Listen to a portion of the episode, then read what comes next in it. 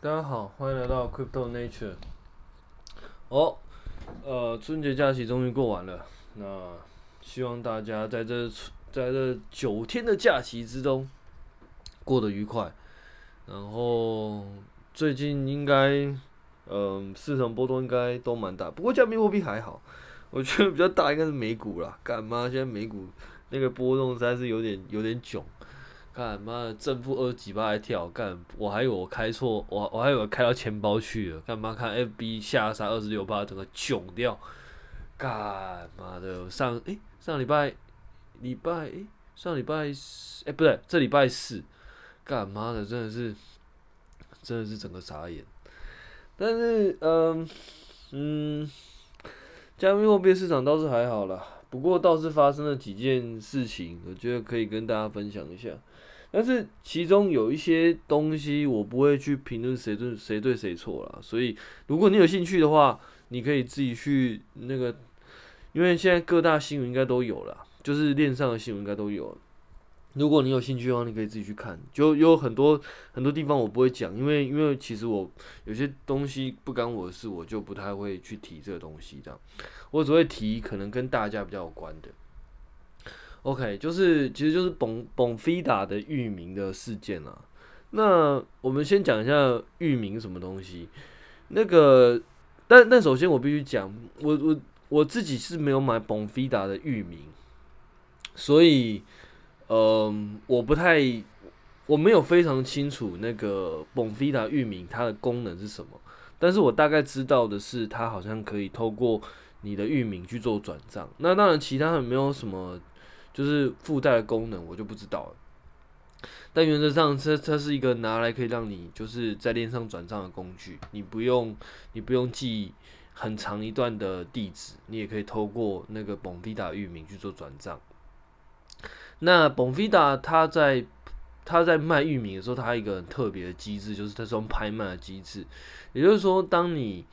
当你在诶。你你想要拍一个域名，然后你可以去看说，诶、有没有人在拍卖啊？如果有人在拍卖的话，你可能就去竞标啊。如果没有在拍卖的话，你可以自己去拍一个，就是你可以去做一个拍卖啊。然后拍卖会放在 Bon Bonfida 的那个网站上面，然后有兴趣的人就可以去跟你竞拍这样。所以我觉得它是一个非常特别的机制啊，因为你可能假设一些比较。嗯，比较有名的域名，或者说大家比较想有兴趣的域名，可能就会就是会排的很高这样。那当然，如果大家没兴趣的话，当然就没有那么就是它的那个价格可能就不会不一定会那么高。然后呢蒙菲达这域名啊，就是有蛮多人会去拍卖这域名，然后拿来当做自己在 Telegram 上面的抬头这样。感觉就是还蛮潮的啦，虽然我自己是没有啦，所以呢，我就呃，我我我没有用过，但是 我看到那个 Telegram 就是像呃 Solana 点 TW 的某一些群友，就是蛮多人拥有这一些东西的。好，那简介就到此为止啊。那有兴趣的可以自己去自己去 Bonfida 那个官方网站去看一下说明。我觉得大家简单介绍一下而已，然后，哎，先先说，就是我我讲的这些东西，就是那个时候我看到的，但是并并不代表它一定是对的，所以我都都还蛮建议，就是各位假设有兴趣的话，就是真的自己去，就是去验证看看，看看我讲的东西到底跟你实际上看到的东西到底对不对，因为就是有些时候我可能看错，或者说我理解错误这样，所以呢，不要把不要把这边当成一个很就是。报报资讯的，就是当做分享啊，就是当当做我看分享自己个人看法，但是有可能，嗯、以前是这个样子，但是现在他的那些资讯可能改变啊，或者是扣改了，或者什么之类的。因为我常常在讲嘛，链上 open source 很多扣是会改的，它不是写完就一直死在那边。那我们今天要讲的事件其实也跟更新有关。那嗯。事情是这样子啊，就是有我在那个 Telegram 有一个群友，他叫魏，然后他有发现了一个，他有发现了一个 Bonfida 的一个一个算是算是呃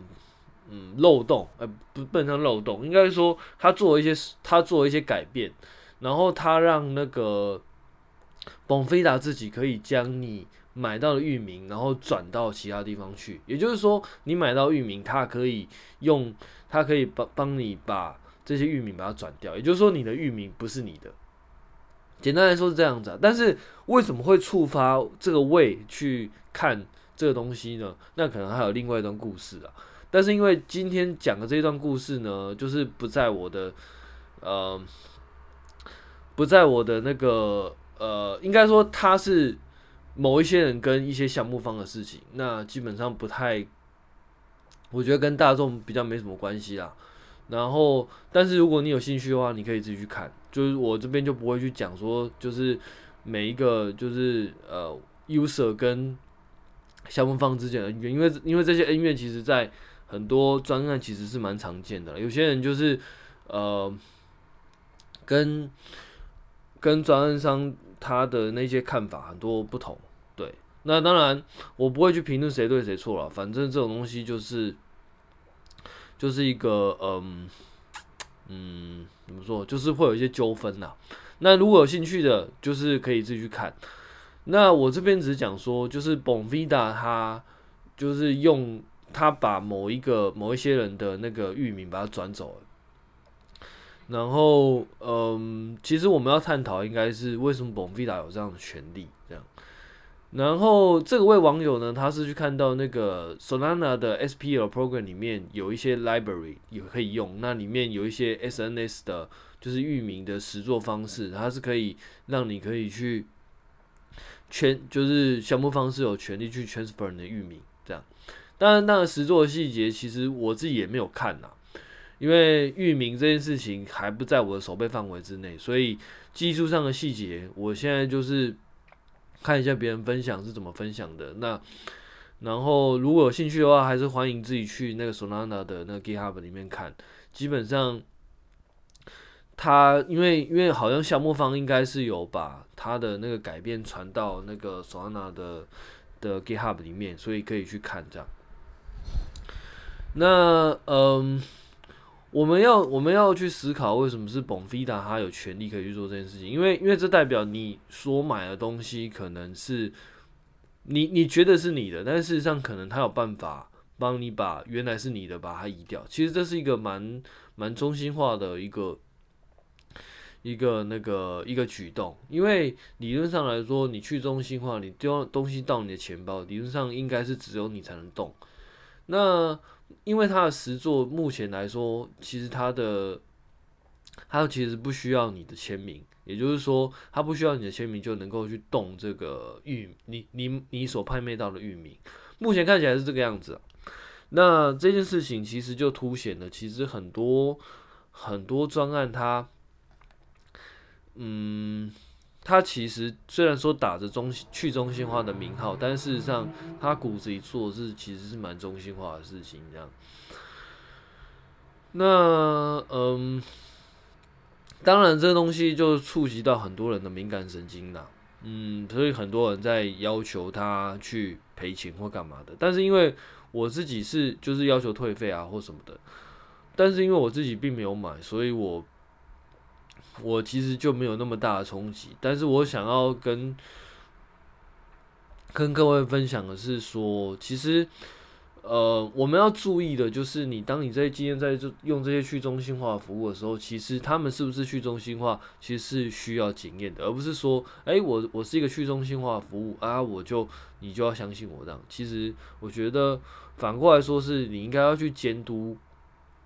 它是不是足够去中心化，然后。你买了这些东西，你的权利是什么？因为有很多去中心化，像道组织，他们其实想要去去做，其实是一个链上的共治。也就是说，当你有一些他的 token 的时候，你等于有一些投票投票权。那或者是说，在某一些链上，你你有一些 token 的时候，你可以去委托在某一些节点上面，然后去做抵押，然后去维护链上的安全的。那因为你有做这些事情，所以相对来说，你也有可能会有一些投票权。当然，这是跟某一个链上它的实作方法不一样。但是，呃，打着这个名号，并不代表他一定会这样做。这些东西其实都是链上玩家自己是需要去思考的地方。就是如果你今天你在去中心化，那你做的事情就是他对你做的事情跟中心化一样的话，那你又何必去用这样的东西，对吧？你用这样的东西其实就没有什么太大意义啊，因为其实两两边的你能够拥有的东西其实是一样的，甚至你可能在这边还还更低，因为你在中心化，你可能域名你只要拍卖，他要转走，你可能可以，你可能可以告他，但是你在去中心化的服务，现在目前来说，应该是没有什么法律可以管到这样的地方的，当然。未来会不会管到，我不知道。但是至少目前来说，这在这法律上还是一个很模糊的地带，这样是不是？因为因为在链上的时候，很多都是用合约，就是 contract 来来来制定这个规则。但是这个 contract 到底有没有法律效力，其实就很难说。OK，所以我们应该要思考的是。他用就是每一个专案，他很多都是标榜他去中心化，但是他是不是真的去中心化？然后以及你你在买的这些东西，你在就是投这些东西，你到底能够获得什么？你到底知不知道你到底在干嘛？我觉得这几个都是一个蛮值得思考的点啊。那当然，就是我觉得。最好的方式是你当然看得懂 code，那当然另外一个就是他项目方必须要有办法 open source，他如果没有 open source 的话，其实你大概也很难去很难去就是很难去，嗯，你很难去分辨他到底有没有他在 code 上到底有没有做一些奇怪的事情。那这一次呢？根据魏的说法，其实这个机制本来是好的，因为它本来是让你可以有一些用一些 subdomain 的事情这样，但是项目方就是透过这个机制，反而把你的就是 domain domain 的那个东西转走了，所以，嗯、我觉得这这整件事情最吊诡，就是其实我们应该去反思，就是跟跟刚刚讲一样，我们应该去反思这样子的东西是不是真的合理。那另外一个点，我自己觉得是，我们应该要去鼓励更多的在链上的专案，其实是要有 open source 的版本，或者说要要 open source，要要把 code 公开，然后让你可以去检视这样的 code。因为虽然说不是每个人都有能力去看这些 code，但是至少它可以让某一些看得懂 code 的人去揭露这样的东西。这样的话，你才会知道其实你在使用的服务到底是怎么样。然后这样子，我们才可以就是更更清楚的去监督这些专案它本身的状况。这样，我觉得这些东西都是一个蛮就是蛮值得思考，也蛮值得重视的议题啦，因为。今天，当大家会用这种标准去看待某一些专案的时候，你才能够想办法让那些没有没有做到这些东西的的专案，就是被嗯，不能说被排挤啊，应该是说他可能就不是你的首选。假设今天一个链上的专案它没有 open source，那谁都没有办法知道他这个链上的专案到底改了什么东西。这是第一点，然后第二点就是，呃，既然你没有办法知道链上的专案改了什么东西，你就不一定会知道，就是他，嗯、你你你不会知道，你应该说你没有办法去去监督他。那反过来说，假设今天，那那还有一个点就是说，除了他 open source 的，就就是除了他必须要 open source 让你看的是看到这个。专案的扣之外，他还要想办法让这个扣的专案跟链上的版本是要一致的。我觉得这两个其实都必须要做到，你才能够真的有办法去监督这个扣本身到底在干嘛。我觉得这些东西其实就我自己个人而言，其实都蛮重要的，因为因为呃这样子你才能够更大幅度的去监督，甚至你更大幅度的去知道你现在用到的是什么东西。那我必须承认，就是以太坊在这件事情上做的其实相对好的。然后在 Solana 的部分，其实我们可以看到很多 Open Source 的 code，基本上你也不确定这个东西到底跟链上版本是不是一致。好，那基本上假设就算一致好了，它里面很多 code 其实也是就是修，就是有一些能够 work，有一些不能够 work。我们举一个比较简单的例子，像那个 Siren 那 Solana 有一个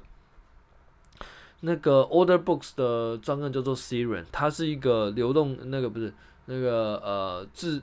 自动自那个叫 AM 是啊，自动造市商，对，它是一个自动造市商的那个 contract 那样，那它可以提供一个订单簿，然后让你在链上做那个交易所，对，它其实就是链上的交易所，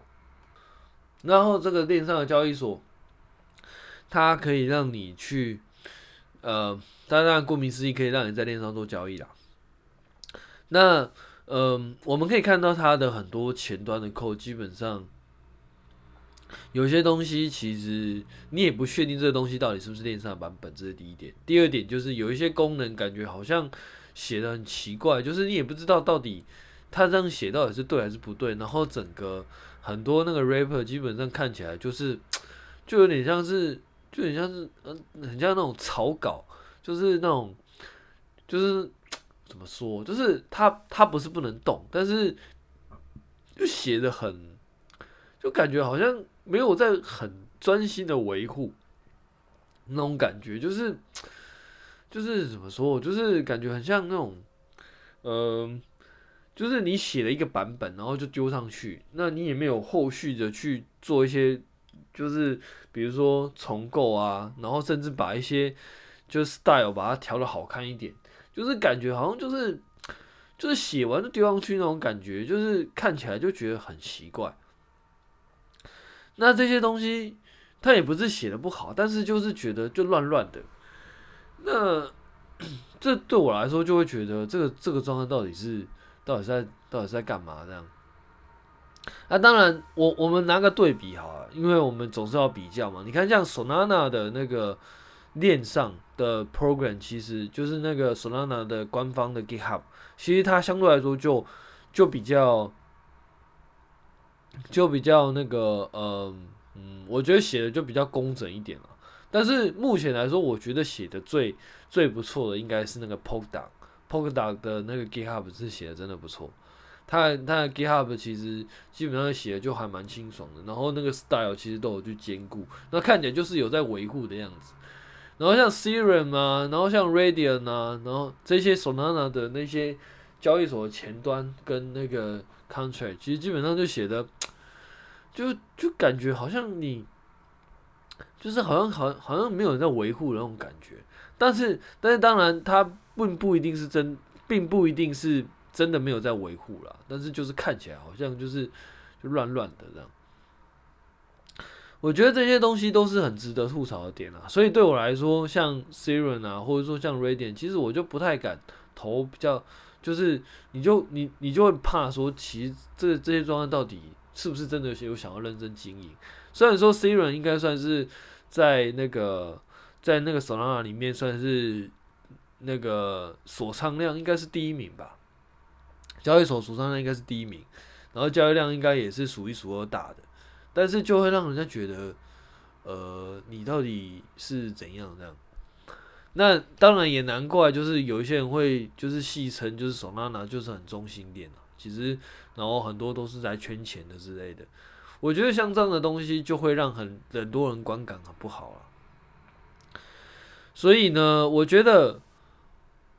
就是如果说，但我并不是鼓励各位去就是买币，然后去参与链上的东西啊。其实我也没有那么鼓励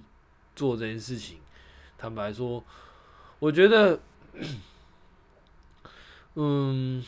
我觉得我的我的我的态度是这样啦。你你有听到这个东西的，我并没有鼓励你要去买那个区块链的东西。那如果你本来就没有的，我觉得你就是看就好。你不一定要去自己操作，甚至自己去参与。但是呢，如果你本身就很有兴趣，然后甚至已经在玩的，我觉得你就可以去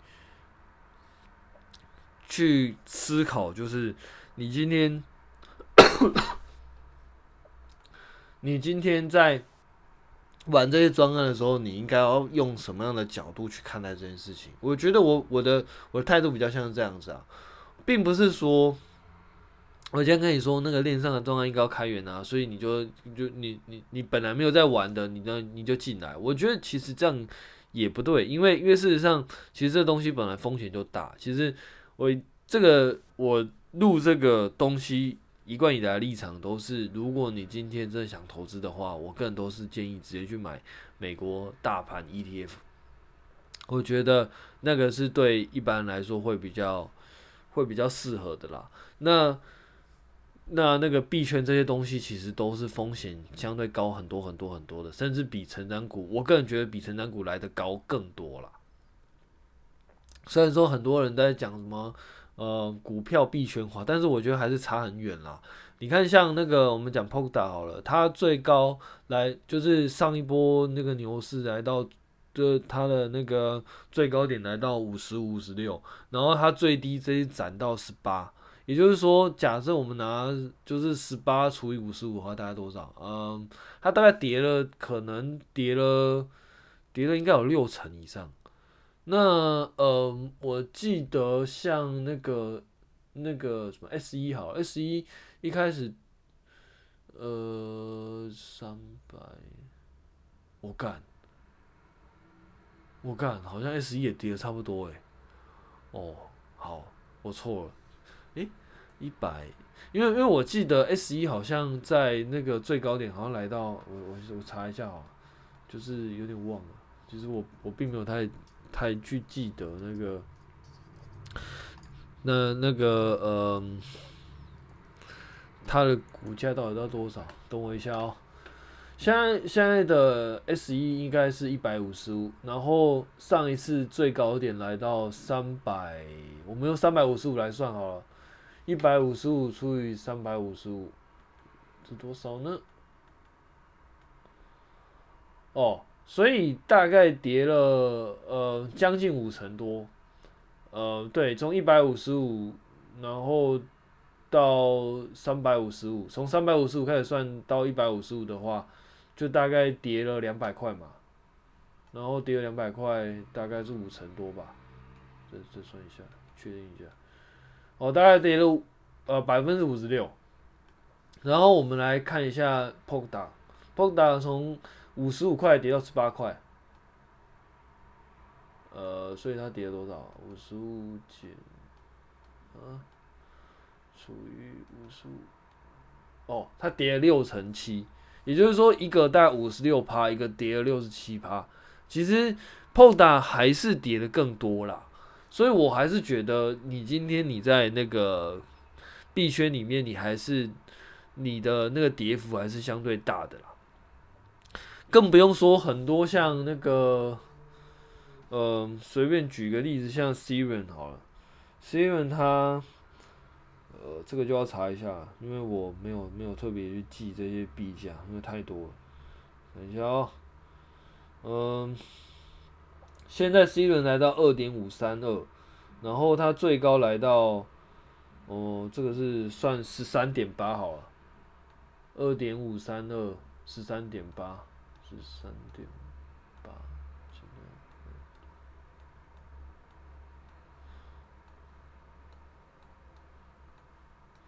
哦，它跌到了大概八十一层，它跌到十一块多，它跌掉大概八成。你看像，像像这样子的东西，因为我们不能拿，我们不能拿那个，我们应该说不不是不能拿，应该说你拿那个，应该说你拿那个，嗯，因为 PODA 算是在币圈里面，像是相对来说市值算是比较高的，那 S 一在股票市场算是相相对来说市值没有不不算是那种像 Microsoft 之类的。所以，我们拿 PODA 应该跟那个像 Microsoft 这样的比，我自己觉得啦，我自己觉得，如果你拿 BTC 的话，应该要拿像 Microsoft 啊，或者说像 Google，或者说像那个 Facebook 这样比。但是如果你拿像是那个呃，你拿像是 C 轮这样的东西的话，你应该要跟那个跟像 S E 啊或者这种这种成长股，因为因为它的那个市值其实，在比例上来说会可以比较相对啊，但是并不是说他们有什么相关性什么的，没有。纯纯粹就用市值来在那个市场的市值来做一个比较这样。而且这只是一个大略的比较了，所以基本上呢，你在那个币圈的那个市值的跌的程度还是比较大的啦。所以，我就是我个人都还是建议，就是假设你今天要买的话，其实都投资为主的话，应该其实都还是买那个美国，那就是任何市场的大盘市值一型 ETF，我觉得都会比较都会比较适合一点啦。币圈这种东西，其实真的就是给那些有兴趣的人。你是真的有兴趣，然后你自己这样真的自己要真的知道自己在干嘛的，我觉得就会比较适合一点了。对，所以所以我觉得，我觉得假设你今天本来就没有什么兴趣，其实你就不一定要参与，你就听听就好啊。如果你本来就那个，你本来就有在参与的，那我觉得你就可以就是参考一下我分享的东西这样。因为你可以去挑说，诶，这这东西假设今天没 open source 的话，你可能就稍微就是稍微嗯嗯保守一点，因为你不知道他到底会不会做一些坏坏的事情嘛。但是假设你今天 open source 的话，你也不是说完全相信他，因为其实你不一定看得懂 code 嘛，但是你至少就会比较就会比较容易去监控，因为因为因为其实不是只有你在看的。其实还是有很多人会去看，这就是为什么很多像 open source 的版本，基本上他们漏洞就比较少，因为还是会有人，因为各种原因他会去看那些 code，然后呢，他可能是可以从中获得一些东西的人，比如说像你是一个白帽骇客的话，你可能就可以透过去看别人的空然后去找漏洞，然后进而增加你自己的 reputation 嘛，这就是白帽骇客有一些为什么会去抓漏洞，那甚至还有一奖金嘛。有 open source 的东西，它就会有奖金，可以让你去，可以让你去那个，可以让，嗯，它它就会，就是可以让你去找那些漏洞，然后回报。但是呢，假设你今天不是 open source 的话，你就比较相对来说就就比较难了。那当然，像这一次，它基本上就是你就必须要用一些像 reverse engineer 的方式，然后去看链上的东西到底是状况到底是怎么样。我自己觉得啦，所以，嗯、我觉得就给各位当做参考啦。那当然，就是 Bonfida 这件事情，它其实后面还有，就是它其实背后的原因是有的。那如果有兴趣的话，我觉得就自己去那个区块市上面去看，基本上，或者是说像一些其他什么区块，诶，区块动视哦，区块链、区块市什么的。有很多像呃那什么那个什么商币笔记，应该都应该都有报道啦。那你可以自己去看那个东西的始末，甚至你也可以去看那个为他 Twitter 上面的一些的一些资料，我觉得都可以。就是会比较有一些，你可以从各种角度去看，说这整个整件事件到底状况是怎么样。这边我就不太不我就不细数，我就是只摘录就是。Bonfida 可以去转走你域名这件事情，然后对这件事情做做探讨，因为因为我觉得这个东西是对大家会比较有关的啦，因为就代表就是很多标榜去中心化的东西，其实并不一定那么去中心化。这个东西其实可以为对你将来在投一些专案的时候，可以去做一些参考，这样。嗯嗯，对，那。整个状况大概就这样了。那今天我就因为下礼拜好像有下礼拜，因为有一些有一些 talk，那我就整理了一下。那当然就是刚好也，嗯，因为应应该说最近我自己整理了一些那个呃 ETH 跟 Solana 之之间的那些讯息上的那个。应该说，我做了一些比较啦，然后就分享一下给各位这样。嗯，因为因为因为我们现在可以看到蛮多，就是蛮多链上目前都开很多那种智慧合约链，比如说像 Juno，它是在 Cosmos 的一个链，然后呢，它标榜在上面可以去执行那个 Cosmos 的呃 WebAssembly Cosmos 这样。那嗯。所以呢，就是我应该说，我本来就有兴趣对这些东西啊，所以我本来就有做一些研究，然后只是只是这一次将这些东西汇整起来，然后就就分享给大家。目前来说啊，我们先大概解释一下链上的状况。所谓区块链呢，它其实是呃，你可以把它看成是一个呃全局，就是整个全局状态会是一致的东西。什么叫全局状态一致呢？其实简单来说就是，假设你今天你在做一个交易，那每一个人看到这场交易，他拿到的资料都一样，这就是所谓的全局状态，大家都一致。那有什么东西全局状态不一致呢？有，其实假设你今天同一个资料库里面，你在 A 资料库里面，他改了一个东西，但 B 叫 B 资料库还没同步，这个就叫全局状态不一致。那这就是中心化的一个缺点，就是说它，啊，不，这也不能这样讲，应该说，嗯，应该说这是去中心化的一个特色，全局状态一致。那这个东西的好处在哪里呢？好处的意思就是说，你没有办法，因为你有很多份，然后大家很多人在看全局状态，所以呢，你没有办法随便的去更改这个全局状态，你要有一定的权利，你才可以做这件事情。那为什么这个东西重要呢？这就牵扯到我们刚刚讲一开始讲的 Bonfida 事件。Bonfida 事件它问题就在于说，其实官方是可以去自己修改这个全局状态的。哦，这这问题就大，因为就因为这代表就是你的域名不是你的嘛，你你以为你的东西，但事实上不是你的东西，它不经不不一定需要经过你的同意，它就可以去，它就可以去动你的东西。目前看起来是这样的。那那我觉得这这个这个事情假设成真的话，其实就就会就就会跟那个区块链的精神就会有一点违背，因为因为这代表其实是你还是相对来说你还是有一个中心化的组织，你可以去改变全局状态，但是你在你在区块链上其实理论上应该是没有办法做到这件事情。我们讲最简单的，应该说不是不是最简单，但是最传统的像 BTC 好了。BTC 它的状况其实就是，呃，因为它是 Proof Work，也就是说有很多有很多那个机器去要要去打包链上的交易，然后把这些交易送到那个链上，然后谁先打包谁就拿到一笔空工费，这就是 Proof of Work，也就是说你在挖矿，然后它。它这个东西就代表，就是说你你生了很多矿工，然后大家就去抢，说谁能够将这东西打包打包上去，然后也就是说没有人可以单独的，就是自己去修改这样的东西，你必须要经过其他人的承认，没有人可以任意的去修改链上的资料，这个是为什么？呃，区块链之所以安全的地方，也就是说你不应该有那个权利去做到这件事情。那，嗯，这是普通交易的部分。然后，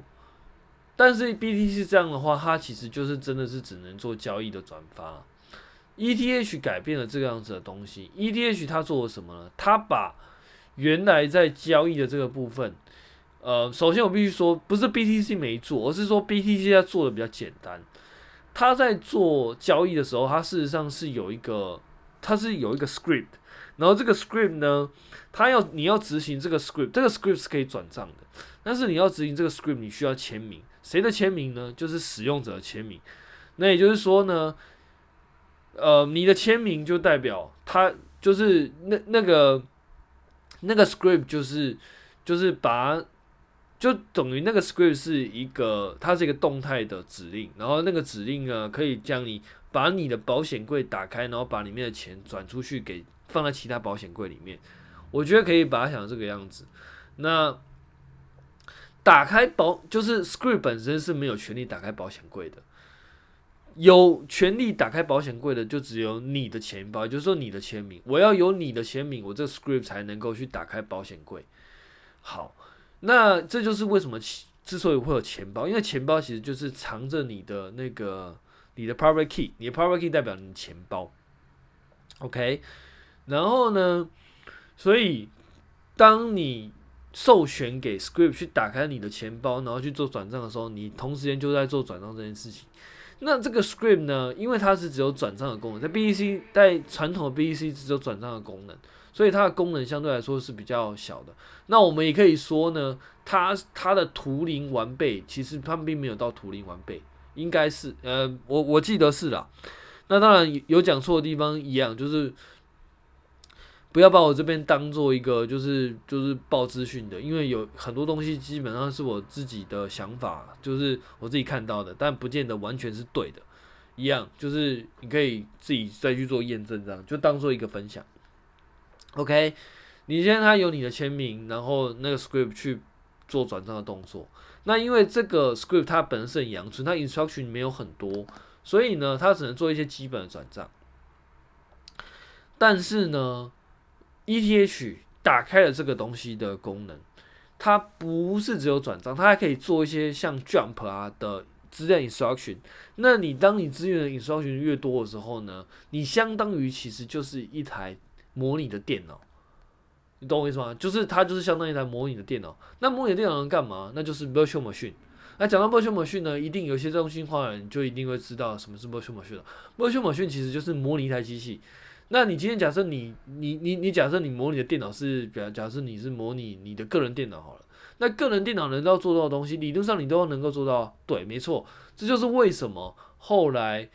名字会叫做 EVM（Ethereum Virtual Machine）。他意思就是说我这个台 Virtual Machine 基本上能够做到电脑差不多的事情。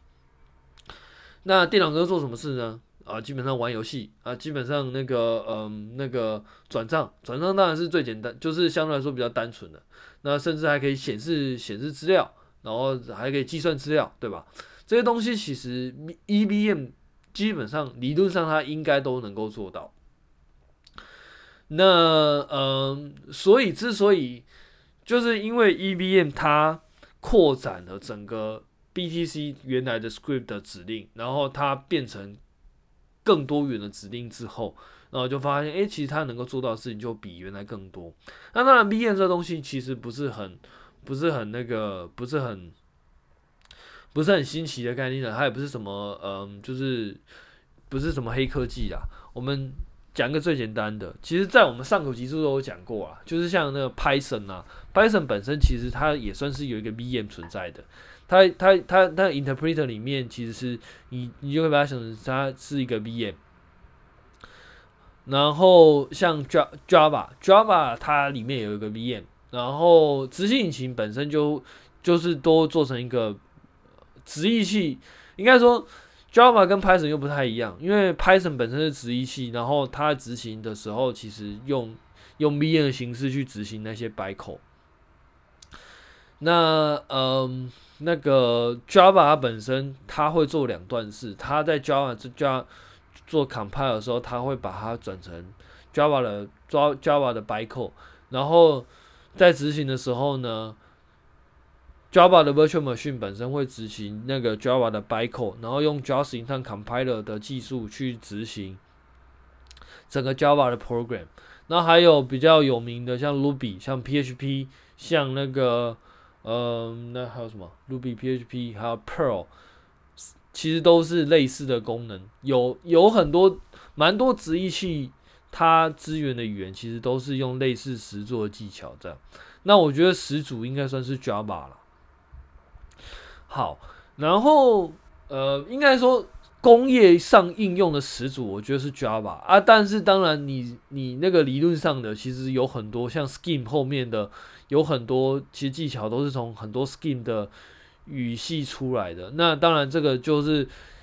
就是看你要什么从什么角度去看待啦。那实作上来说，我觉得 Java 应该算是第第一，就是 VM 实作的第一人了。语言 VM 实作的第一人，我我我自己是这么看待的。因为它毕竟是真的比较主流在用的，而不是那种就是只只有在那个课堂上自己写一写自己自嗨的，那是真的有在呃大规模的使用。那嗯，所以你看，像 Java 他们都能够执行这样，所以那些那个 VM 其实它可以做到很多事情。那这就是为什么 EVM 它能够去做一些 Smart Contract 的原因。那嗯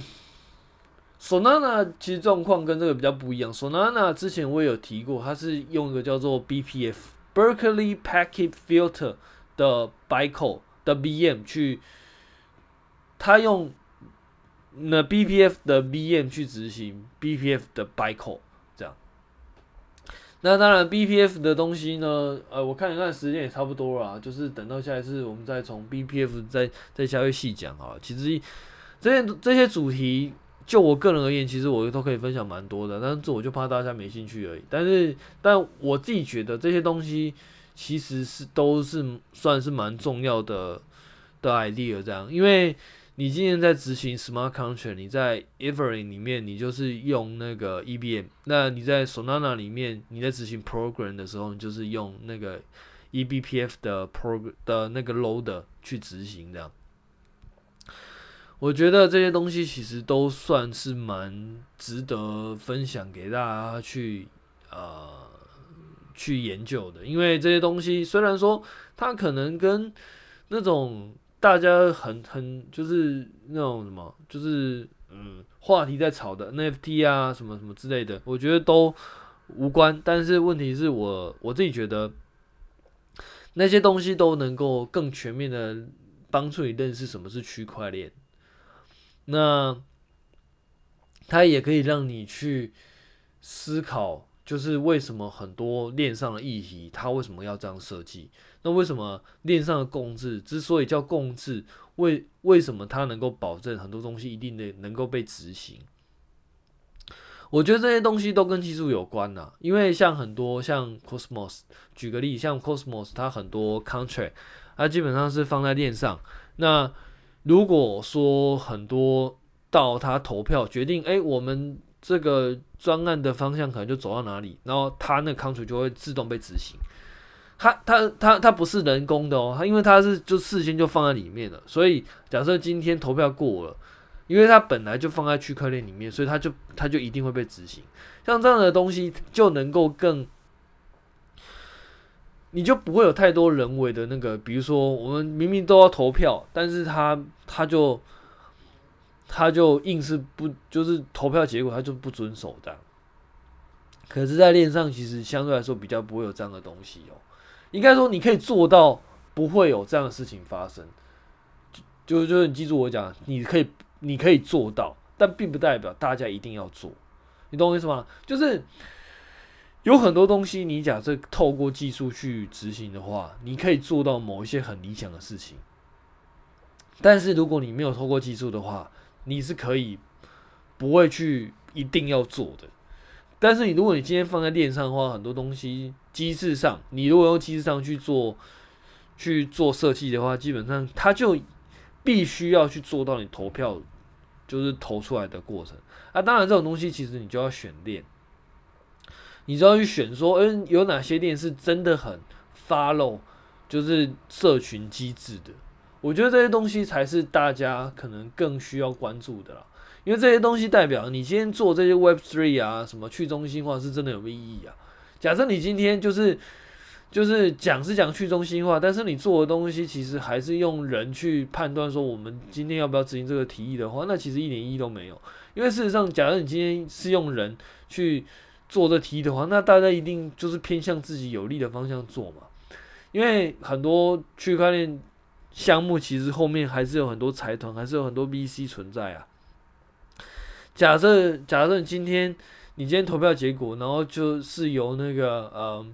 呃社群的社群最后的主导人去做决策的话，那他当然可以否定你投投票的结果啊，对不对？那其实就没有意义啊。可是今天假设你今天投票结果是直直接在链上做共治的话，也就是说你今天投票结果，那链上说什么，就是就是链上就会根据你投票结果直接在自动去做执行。那这样的话就没有什么含扣的空间了。那这样的话才才比较上的算得上是所谓链上的共治，你才可以真的有去参与到什么链上的共治，不然的话你就是讲讲而已啊。就是就是你你投票归投票，但到最后你还是由那个由人去做决策，去做去做决定啊，对不对？我所以我觉得这些东西才是一个大家比较需要去关注的因为这些东西是说可以执行，或者说这些机制是说可以这样做，某种程度上就是因为有这些技术存在的。好，我们今天就分享到这边吧。今天时间也就是时间也超过了，那 我觉得这些东西就是我们下下次再从 BPF 开始讲吧。那新年就是还是在在此再再跟大家说新年快乐啦。那希望今年大家持股持币都都能够一路喷这样。那当然，对啊，然后呃，至于市场行情的话，我觉得就是耐心等待啦。因为因为因为现在应该都还蛮就是呃，都就就是都还蛮无聊这样。好，先这样，拜。